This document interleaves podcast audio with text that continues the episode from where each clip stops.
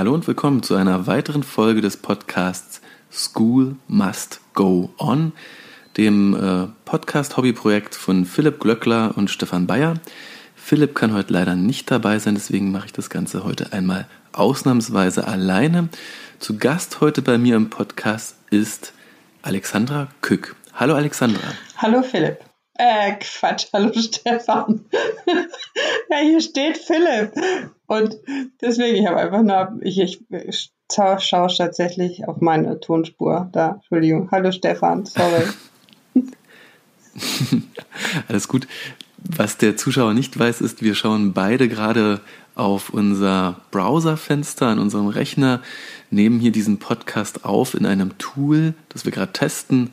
Dieses Tool nennt sich Zencaster.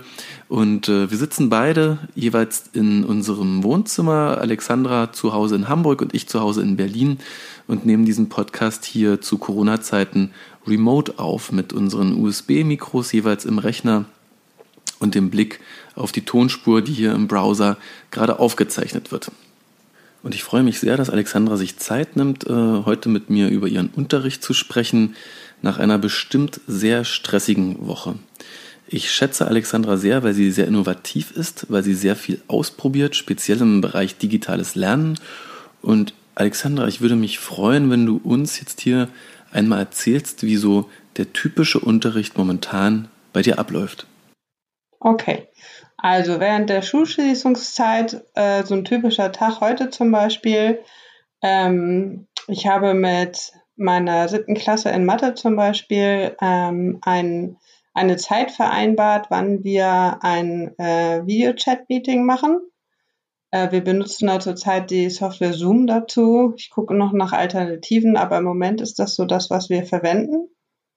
Ähm, und dann lade ich die praktisch per, mit einem Link per WhatsApp oder per E-Mail zu dieser Sitzung mit ein. Und ähm, dann können die sich praktisch dann, wenn die, wenn die Zeit gekommen ist, also heute war das zum Beispiel um 11 Uhr, haben die sich dazu geschaltet und ähm, ich kann dann über die Software quasi meinen Bildschirm freigeben. Und ich habe dann meist schon irgendwie ein bisschen was vorbereitet, quasi meine Tafel. Mein Bildschirm ist dann meine Tafel. Ich habe einen äh, Laptop, wo ich auch mit einem Stift drauf schreiben kann. Das ist sehr praktisch, weil dann der, der der Screen quasi meine Tafel ist. Und ich benutze in diesem Fall äh, äh, OneNote einfach als Software, als Endlospapier quasi, wo ich dann drauf schreiben kann. Und dann mache ich da, ähm, also erstmal kurze Begrüßung natürlich, muss feststellen, wer da ist. Das ist ja auch so eine kleine behördliche Auflage, dass wir immer gucken sollen, dass die Schüler auch mindestens einmal Kontakt haben. Deswegen machen wir erst so eine kleine Hallo-Runde. Und dann ähm, ist es meistens so, dass sie zu Hause äh, als Vorbereitung für diesen Videochat ähm, ein Video geguckt haben, wo sie dann irgendwelche Inhalte sich erarbeitet haben. Da sollten sie dann immer Notizen dazu machen. Und der Videochat, den wir gemeinsam machen, fängt dann immer erstmal so an, dass sie Fragen stellen können zu diesen Videos wenn irgendwas unklar geblieben ist oder wenn Sie weiterführende Fragen haben. Dann kläre ich natürlich zuerst die Fragen, die Sie hatten und meistens habe ich dann selber auch noch zu dem Video ein paar Fragen vorbereitet, um das nochmal so ein bisschen zu vertiefen und auch um abzuchecken, ob Sie wirklich die wichtigen Inhalte alle verstanden haben. Das klären wir dann alles gemeinsam. Und dann machen wir meistens noch eine kleine Beispielaufgabe, die wir mal durchgehen. Ja, und dann haben Sie äh, online. Ich habe so einen Blog, wo ich die ganzen Materialien zur Verfügung stelle und wo ich auch immer aufschreibe, was als nächstes anliegt und was sie jetzt machen sollen. Quasi so ein fortlaufendes Skript, äh, was sie, welche Aufgaben sie bearbeiten sollen. Ja, und wenn sie dann soweit die Idee haben, dass sie das verstanden haben, den Inhalt, den sie bearbeiten sollen, dann wird die Unterrichtsstunde oder im Chat-Meeting erstmal beendet und sie haben dann bis zum nächsten Meeting quasi Zeit, die Aufgaben zu bearbeiten. Genau, und dann treffen wir uns wieder und entweder ist es so, dass wir nochmal Fragen klären, die vielleicht bei der Bearbeitung der Aufgaben aufgekommen sind. oder wir dann auch schon den nächsten Inhalt vertiefen. War das nachvollziehbar? Das ist super nachvollziehbar. Du hast einen Video-Chat ähm, mit allen, wie ähm, wir das aus äh, den äh, Homeoffice-Berufen ja auch kennen jetzt, ja, den ganzen Büroberufen. Da siehst du dann wahrscheinlich auch deine Teilnehmer, wenn sie ihre Kamera anhaben oder kannst sie zumindest ähm, an- und ausschalten, auch was den Ton angeht. Die können wahrscheinlich da auch ihre Hand heben, wenn sie eine Frage haben. Genau. Im Textchat nebenbei Fragen stellen oder sich, sich zu Wort melden. Äh, du als Moderatorin des Ganzen kannst die Leute auch an- und ausstellen und aufpassen, dass keiner das Ganze stört.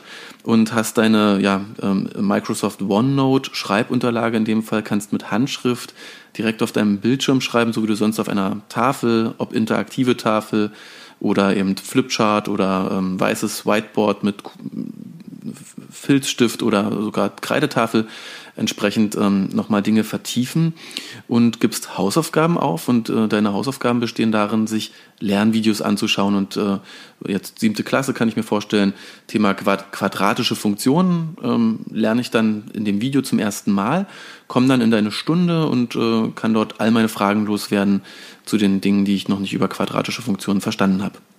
Ganz genau, so läuft das ab. Also was zusätzlich noch dazu kommt oder was eigentlich anders ist zu dem normalen Unterricht, jetzt, wenn man in der Schule ist, ist, dass ich, ähm, also da sollen sie auch zu Hause die Videos gucken und dann im Unterricht die Aufgaben bearbeiten. Da bin ich halt bei der Aufgabenbearbeitung dabei. Hier ist es jetzt so, dass wir praktisch ähm, die Inhalte besprechen und Fragen klären und vielleicht auch mal eine kleine Beispielaufgabe machen.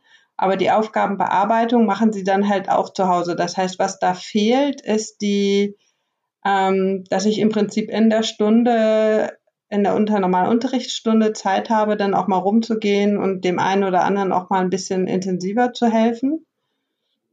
Ähm, das versuche ich jetzt so ein bisschen auszugleichen, dass ich dann bei dem einen oder anderen nochmal einen Privatchat hinterher mache, wenn er mit den Aufgaben gar nicht klarkommt. Stark.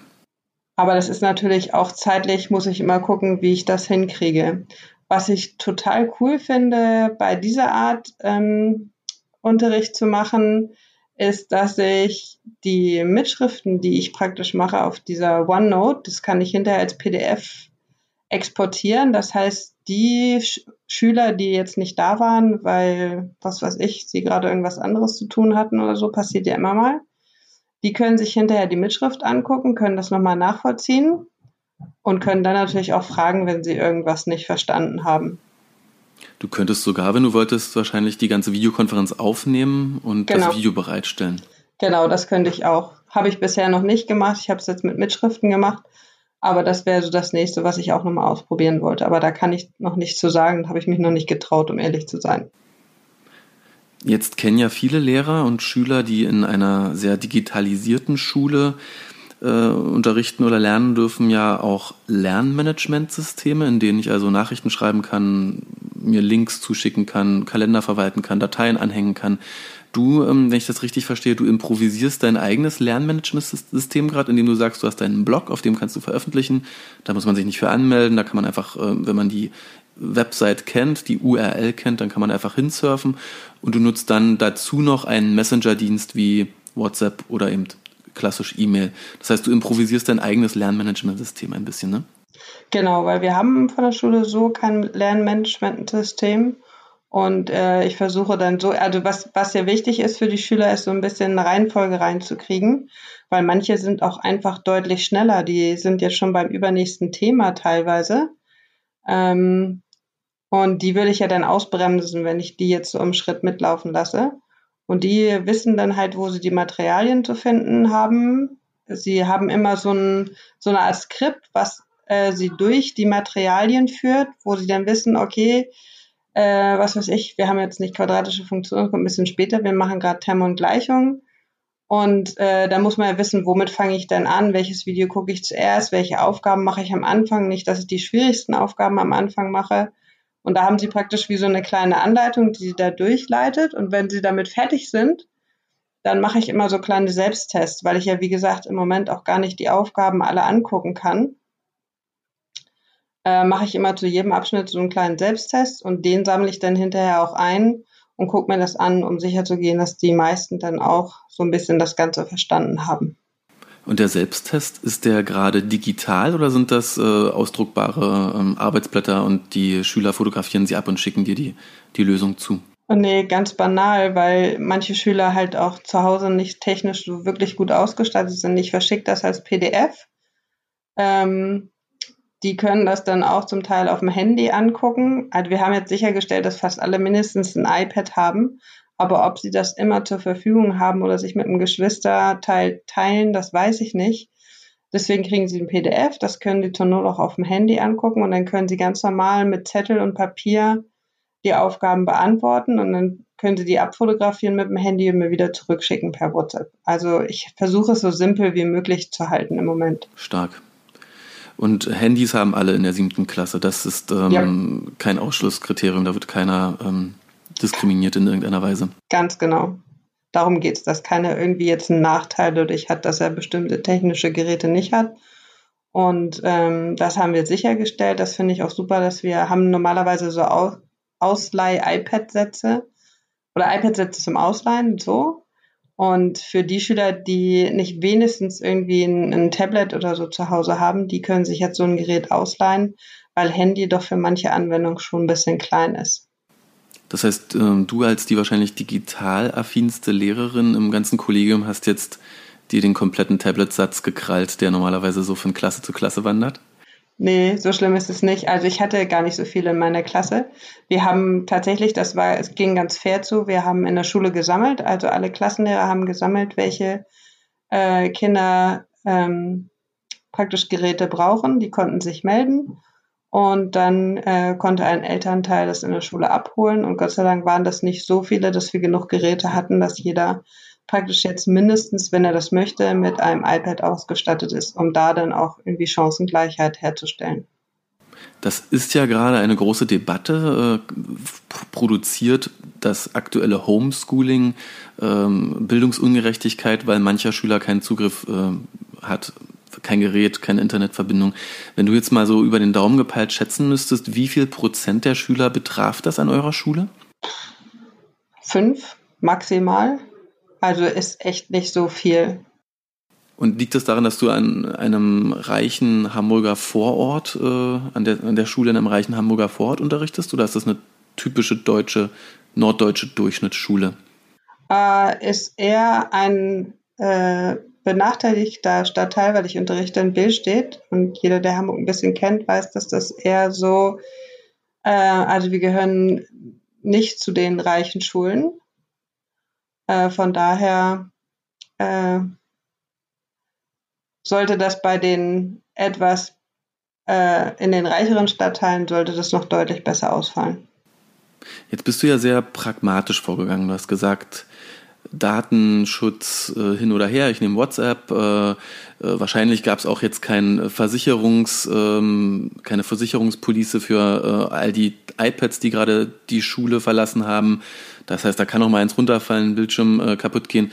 War das so richtig eine Absprache bei euch im Kollegium zu sagen, wir sind jetzt extra pragmatisch hier, wir legen jetzt hier mal los äh, und wir sagen uns äh, jetzt äh, Unterricht first, Bedenken second?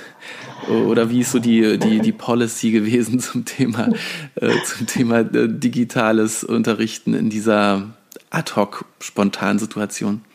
Also vieles wird ein bisschen improvisiert und man drückt dann auch mal ein oder auch mal beide Augen zu, so in Bezug auf Datenschutz und so, weil es irgendwie weitergehen muss halt.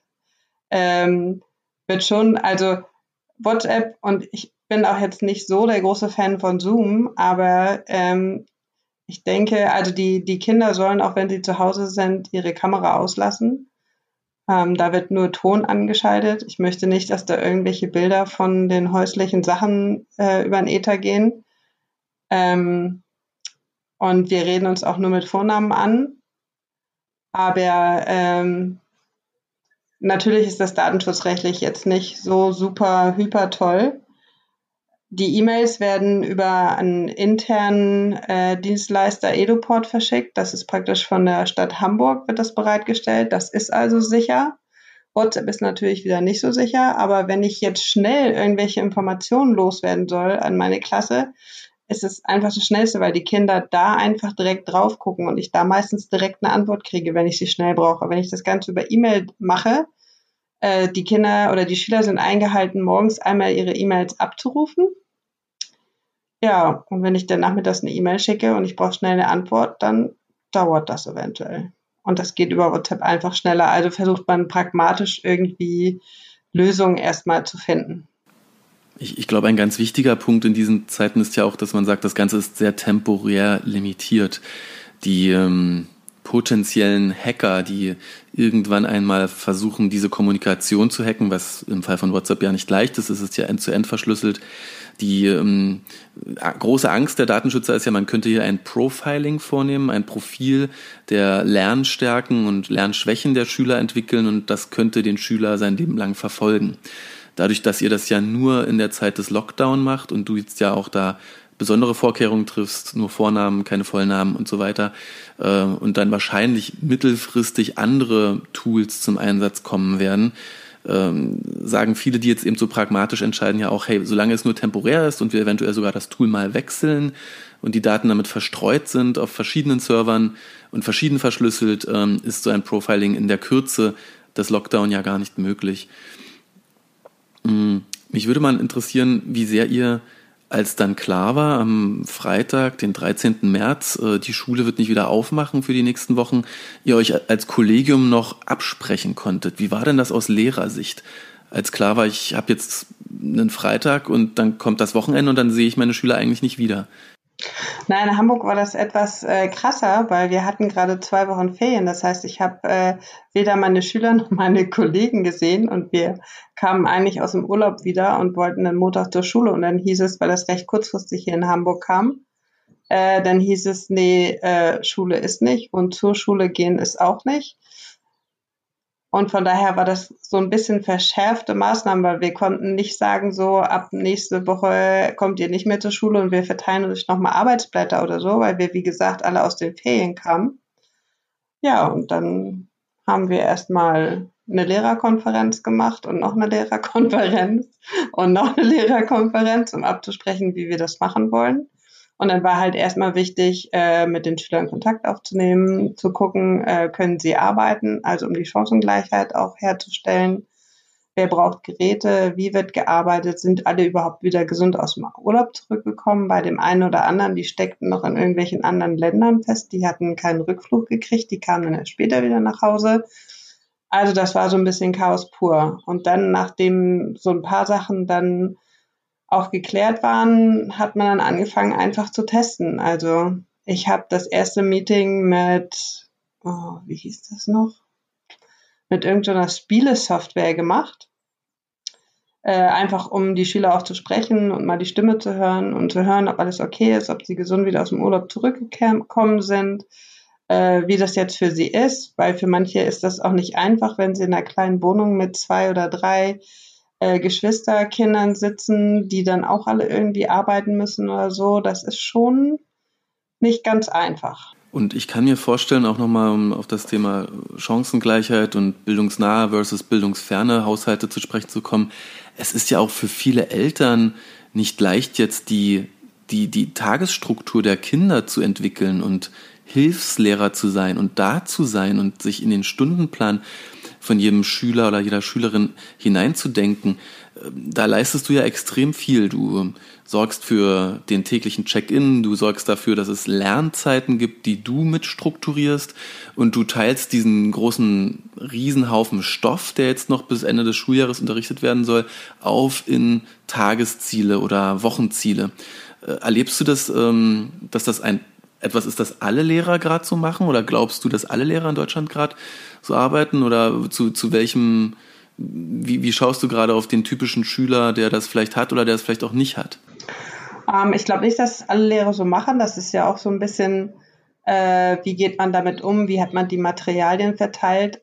Ich hatte halt das große Glück, dass meine Materialien eh alle online in diesen Blogs waren und die Schüler sowieso meistens äh, elektronisch mit den Materialien gearbeitet haben. Ich habe die dann zwar immer noch mal ausgedruckt, aber sie können das genauso gut auch online, konnten sie das vorher schon abrufen. Das war halt mein großer Vorteil dabei. Äh, wenn Kollegen das nicht hatten, dann müssen sie natürlich erstmal gucken, wie mache ich das mit den Arbeitsblättern, wie kriege ich die Arbeitsblätter zu den Schülern, wie kriege ich da eine Reihenfolge rein, dass sie das richtige Arbeits Arbeitsblatt zur richtigen Zeit bearbeiten, äh, wie erkläre ich ihnen die Inhalte. Ähm, also da hatte ich äh, schon wirklich gute Startvoraussetzungen, um ehrlich zu sein, sodass mir das nicht so ganz schwer fiel, den, den Unterricht umzustellen. Ich habe einfach nur statt der Präsenzveranstaltung in der Schule jetzt gesagt, okay, wir machen halt ein Zoom-Meeting. So, und die Aufgaben müsst ihr zu Hause bearbeiten. Super. Für das Zoom-Meeting brauche ich ja auch Bandbreite, ich brauche äh, eine Internetverbindung. Das war, war das auch ein Problem in so manchem Haushalt? Die 5%, die noch ein Gerät brauchten, habt ihr da gesagt, okay, wir geben noch die Datenflatrate mit dazu oder einen, einen, einen WLAN-Router oder einen LTE-Router? Äh, nee, das brauchten wir Gott sei Dank nicht. Also WLAN war äh, bis auf ganz wenige Ausnahmen äh, kein Problem. Also zumindest habe ich davon nichts gehört. Äh, ich weiß von zwei Schülern, die Probleme hatten, weil sie auch gerade umgezogen sind. Und die durften dann, ähm, weil das größere Schüler auch schon waren, Oberstufenschüler, die durften dann in der Schule natürlich einer in einem Raum weit auseinander durften dann das Schul-WLAN benutzen, um da dann arbeiten zu können, weil da ging es dann auch direkt um Abiturvorbereitungen. Das war halt auch wichtig. Super cool. Habt ihr als Kollegium da jemanden ähm, ernannt, den ähm, Chancengleichstellungsbeauftragten äh, oder ähnliches, der sich um sowas gekümmert hat? Oder war das dann Aufgabe von jedem Klassenlehrer? Äh, was ja dann wieder bedeutet, viele Menschen müssen immer wieder dieselben technischen Fragen lösen und Probleme lösen. Wie, wie konnte die Schule sicherstellen, dass alle da gut ausgestattet sind? Also technisch, ähm, das hat eigentlich mein Schulleiter gemacht. Der hat da einen ganz guten Blick drauf und hat das gleich am Anfang schon gesehen. Mensch, wir müssen dafür Chancengleichheit gucken, äh, sorgen, dass die Schüler zumindest technisch ähm, alle Zugriffsmöglichkeiten haben. Was aber nicht geht, ist die familiären Verhältnisse. Da können wir keine Chancengleichheit herstellen wenn der eine oder andere Schüler tagsüber vielleicht auf sein äh, kleines Geschwisterchen aufpassen muss und äh, dann erst abends zum Lernen kommt und an den Meetings gar nicht teilnehmen kann, dann vielleicht morgens länger schläft, weil er bis abends spät noch gearbeitet hat. Das ist definitiv keine Chancengleichheit. Aber da weiß ich, muss ich ganz ehrlich sagen, auch als Lehrer nicht, wie ich dafür sorgen kann. Also das, was ich versuche, ich habe so einen Fall, der halt äh, tagsüber auf sein kleines Geschwisterchen aufpasst und dann bis abends spät lernt und dann morgens halt nicht am Meeting teilnehmen kann, der kriegt halt die Mitschrift. Und mit dem mache ich dann das ein oder andere Meeting nochmal hinterher, wo er im Einzelchat dann nochmal fragen kann, wenn bei den Mitschriften was unklar ist. Aber äh, ich weiß nicht, wie groß da die Dunkelziffer ist von Schülern, die einfach die Zeit nicht haben und auch nicht nicht ein eigenes Zimmer haben, wo sie sich in Ruhe zurückziehen können, um zu lernen. Und das ist, glaube ich, das viel größere Problem, als jetzt, ob sie auf einem Handy das PDF mit den Aufgaben lesen oder auf einem Tablet oder auf einem Laptop, würde ich sagen. Und glaubst du, dass wir nach äh, dem Lockdown eine Chance haben, denjenigen, die jetzt benachteiligt waren, mit Extrahilfe den Anschluss ans nächste Schuljahr äh, zu ermöglichen, äh, zum Beispiel durch extra Tutorien, extra Nachhilfe, extra Förderstunden in den Sommerferien. Ist sowas schon mal diskutiert worden? Ehrlich gesagt noch nicht. Also ich glaube, das wird auch die Zeit zeigen nach der Schulschließung. Ich hoffe ja immer noch, dass das jetzt am 20. beendet wird, aber so sicher bin ich da nicht, um ehrlich zu sein. Und dann muss man halt sehen, äh, was denn tatsächlich am Ende, wer hat gearbeitet, wie wurde gearbeitet. Und wenn da jemand im Nachteil ist, dann muss man da natürlich irgendwie gucken, ob man da Abhilfe schaffen kann. Aber da haben wir noch nicht drüber gesprochen. Wir sind noch so mit der momentanen Situation beschäftigt, die richtig auf die Reihe zu kriegen, sage ich mal salopp das ist halt der Fokus im Moment. Und vergibt jemand Noten? Äh, vergibst du selbst Noten oder Kollegen, Lehrerkollegen von dir? Machen die richtige Leistungsüberprüfungen, Leistungskontrollen, Tests, Kurzarbeiten, Klassenarbeiten? Eher weniger. Ich selber habe einen Test gemacht, also eine Leistungskontrolle, ist schon witzig.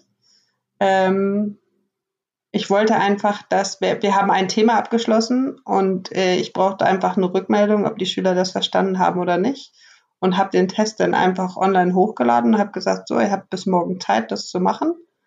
Ich hatte ihn sogar länger online stehen, also sie hätten auch vorher reingucken können. Ja, und die meisten haben das gemacht und ich bin sicher auch einige mit Hilfe, es ist in Ordnung. Ich habe dann gesagt, ich behalte mir vor, bei dem einen oder anderen dann auch einfach mal einen mündlichen Checkout zu machen. Nicht, dass ihr irgendwo was abschreibt oder euch das nur vorsagen lasst, sondern ihr solltet das auch verstehen, was ihr da macht. Und das sah eigentlich ganz gut aus, weil da wurde auch der ein oder andere Fehler gemacht und das, was sie dann dazu erklärt hatten, war auch, hatte Hand und Fuß, das fand ich ganz gut. Einige haben ihn gar nicht abgegeben, das fand ich jetzt nicht so prickelnd. Aber ähm, ja, so versucht man halt irgendwie eine Rückmeldung zu kriegen. Ich hatte vorher einen Selbsttest gemacht, da habe ich auch nicht alle zurückgekriegt. Ja, aber so ist es halt im Moment. Und gibt es andere Formen, jetzt Noten zu vergeben? Mündliche Mitarbeit im Zoom-Call oder Referate oder lässt du deine Schüler selbst Lernvideos erstellen? Das habe ich bisher noch nicht. Also es gibt natürlich die Möglichkeit, also wie gesagt, ich habe im Zoom-Meeting dann quasi also nicht eine mündliche Prüfung, aber ich habe mir das dann von dem einen oder anderen Schüler seine Ergebnisse einfach mal erläutern lassen, um zu gucken, ob er das auch verstanden hat, was er da abgegeben hat. Was ich noch nicht gemacht habe, ist, dass sie eigene Videos herstellen, weil ich da, das finde ich auch schwierig, weil dann müssten sie, dann reicht halt ein Handy oder ein Tablet, ein Tablet würde schon gehen, reicht dann halt nicht mehr unbedingt. Und da das eine siebte Klasse ist, finde ich das auch noch schwierig, da ein eigenes Video zu machen. Von daher habe ich das noch nicht genutzt. Aber es finde ich auf jeden Fall äh, eine schöne Sache. Du machst ja viele Videos selbst ähm, und auch schon weit vor Corona hast du äh, Lernvideos selbst gemacht, die du dann als Hausaufgabe aufgibst, damit die Schüler die Konfrontation mit dem neuen Lernstoff schon einmal in der Hausaufgabe erleben. Machst du das jetzt aktuell auch oder greifst du voll auf den Pool von Erklärvideos der letzten Jahre zurück? Mm, das ist ganz gemischt. Also ich benutze tatsächlich auch viele Videos von euch, also von Sofa Tutor. Ähm, ich hatte ja auch immer einen Account für meine Schüler bei euch. Und ähm, mache so einen Mix. Also die Schüler können benutzen, welche Videos auch immer sie möchten. Sie sind jetzt nicht auf meine Videos festgenagelt, so gut sind die gar nicht. Sie passen halt zu den Arbeitsblättern. Aber manchmal sind die Erklärungen von anderen einfach viel besser und dann ermuntere ich sie auch, die anderen Videos zu verwenden. Manchmal mache ich Videos auch einfach neu, wenn die jetzt zu alt sind und ich merke so, mh, hm, das war jetzt nicht so schön. Bei manchen Videos hatte ich auch echt früher Schwierigkeiten mit Ton. Erst jetzt mit dem neuen Mikro bin ich eigentlich ganz zufrieden mit dem Ton. Vorher war das nicht so, aber ich habe so viele Videos, die kann ich nicht alle auf einmal neu machen. Ja, und so nehme ich einfach das, was gerade am besten passt, versuche da möglichst pragmatisch vorzugehen. Und wichtig ist dabei halt, dass sie möglichst eigenverantwortlich lernen. Und das sehe ich eigentlich auch als Chance jetzt in dieser Corona-Zeit, dass die Schüler sind jetzt gezwungen, eigenverantwortlich zu lernen. Sie müssen sich einen Lernplan machen, eine Struktur aufstellen Sie müssen sich Problemlösestrategien erarbeiten, wie sie Aufgaben bewältigen können, auch wenn sie da ganz alleine zu Hause sitzen. Dabei unterstütze ich sie auch total gern, aber jetzt ist die Notwendigkeit halt sehr hoch. Und ich finde, das ist auch eine Chance, einen großen Schritt hin Richtung Eigenverantwortung zu machen. Und ich hoffe, dass viele auch bereit sind, das aufrechtzuerhalten anschließend und irgendwann vielleicht auch merken, dass es eigentlich ganz gut tut, selber für sein Lernen so ein bisschen mehr Verantwortung zu übernehmen. Und da finde ich alle Plattformen hilfreich, also wirklich tatsächlich, also ich will jetzt nicht, weil, weil du von Sofatutor kommst, sondern ähm, ich finde die Plattform wirklich gut. Ich arbeite da auch sehr gerne mit, weil sie halt eben diese Eigenverantwortung unterstützt. Du sagst, du nimmst äh, Lernvideos, fremdproduziert, selbstproduziert, ähm, erstellst Aufgabenblätter, PDFs, du hast deine eigenen Mitschriften, dein Skript aus den, ähm, den, dem Unterricht oder jetzt den, den Online-Präsentationen, ähm, dem, dem Online-Video-Call. Ähm, Gibt es weitere Medien, die du nutzt? Nutzt ihr noch das klassische Schulbuch und die Arbeitsblätter oder die, die Arbeitshefte? Arbeitshefte weniger, aber das Schulbuch schon. Also ich sage dann auch äh, mal Seite so und so, die, die und die Aufgaben bearbeiten. Klar, auf jeden Fall. Das haben auch alle Schüler zu Hause. Das musste mitgenommen ja. werden von den Ferien. Ja, also alle Schüler haben jetzt ihre Materialien, die sie ja noch zu Hause, äh, die sie noch in der Schule hatten, weil wir wie gesagt aus den Ferien kamen. Und äh, die stellvertretende Schulleiterin hat das jetzt organisiert, dass jeder seine Sachen praktisch aus der Schule, weil die Schüler nicht in die Schule kommen durften, praktisch aus der Schule rausgereicht bekommen hat. Das heißt, ja, jeder, der wollte, hat jetzt alle Materialien zu Hause. Wie viele Klassen unterrichtest, denn, unterrichtest du denn gerade so in diesem Verfahren? Du hast heute gesagt, du hast die siebte Klasse heute gehabt. Sind das ein oder zwei Klassen am Tag oder ist dein Tag durchgetaktet mit ähm, Videocalls mittlerweile? Ähm, nee, das würde ich auch gar nicht schaffen, weil ich muss ja nebenbei auch noch, also das, dieser ganze E-Mail-Verkehr, das alles schriftlich zu machen, die Tests oder Selbsttests dann auch zu korrigieren und wieder zurückzuschicken, das dauert schon und das nimmt sehr viel Zeit in Anspruch. Und überhaupt erstmal die ganze Technik zur Verfügung zu stellen, auch für die Kollegen. Das war schon sehr nervenaufreibend, sodass ich das nicht mit jeder Klasse mache. Ich habe mich jetzt konzentriert auf meine eigene Klasse, wo ich Klassenlehrer bin, weil wir ja auch nebenbei noch, nebenbei in Anführungsstrichen, noch eine ganze Menge mehr Aufgaben haben, wie, wie gesagt, zu gucken, ob alle Schüler da sind, ob alle gesund sind und so weiter. Und ähm, habe mich auf die Klasse konzentriert, dann natürlich auf meine Abiturklasse. Und die, ich habe mehrere Informatikklassen in der Mittelstufe noch. Die habe ich jetzt erstmal so ein bisschen, die haben zwar eine Aufgabe gekriegt, aber die mussten sie sehr eigenverantwortlich bearbeiten. Und da werde ich wahrscheinlich nächste Woche erst dazu kommen, mit denen dann auch ein Meeting zu machen. Also bisher habe ich zweimal die Woche mit meiner eigenen Klasse ein Meeting gemacht und zweimal die Woche mit dem Oberstufenkurs. Eigentlich sollte es zu Corona-Zeiten eine, eine freiwilligen Initiative bundesweit geben, die heißt Assist a Teacher. Und die ähm, sorgt dafür, dass du noch ein oder zwei Assistenzlehrerinnen und Lehrer hast, die dir helfen können, diese ganzen Selbsttests zu kontrollieren und äh, Videocalls vorzubereiten. Ich kann mir vorstellen, dass das äh, eine Wahnsinnsaufgabe gerade ist. Ja, also. Und du hast ja auch erzählt. Hm? Genau, ich leide nicht an Unterbeschäftigung, das stimmt. du hast ja auch erzählt, du hast das Kollegium also ein Stück weit mit aufgeschlaut und mit ausgerüstet technisch. Das kam ja dann auch noch dazu. Ihr wart also in Lehrerkonferenzen, in Lehrervideokonferenzen in den letzten Tagen. Ist das jetzt soweit durch oder merkst du immer noch, dass es das virtuelle Lehrerzimmer einmal am Tag braucht, in dem Kolleginnen und Kollegen nochmal Fragen stellen können, Hilfestellungen bekommen oder sich austauschen? Also da ich halt als Informatiklehrer so ein bisschen medienaffiner bin vielleicht als andere, habe ich zusammen mit einem Kollegen ähm, jetzt bieten, wir bieten einmal montags und einmal Donnerstag eine Sprechstunde an, also wo die äh, Kollegen dann auch konkret mit Fragen kommen können zum Zoom-Meeting oder auch per Teamviewer je nachdem, was gerade angebracht ist, ihnen dann ein bisschen helfen, zu helfen, auch mit diesen ganzen Plattformen, die jetzt neu dazugekommen sind für viele, dann auch klarzukommen. Gibt es da auch Totalverweigerer?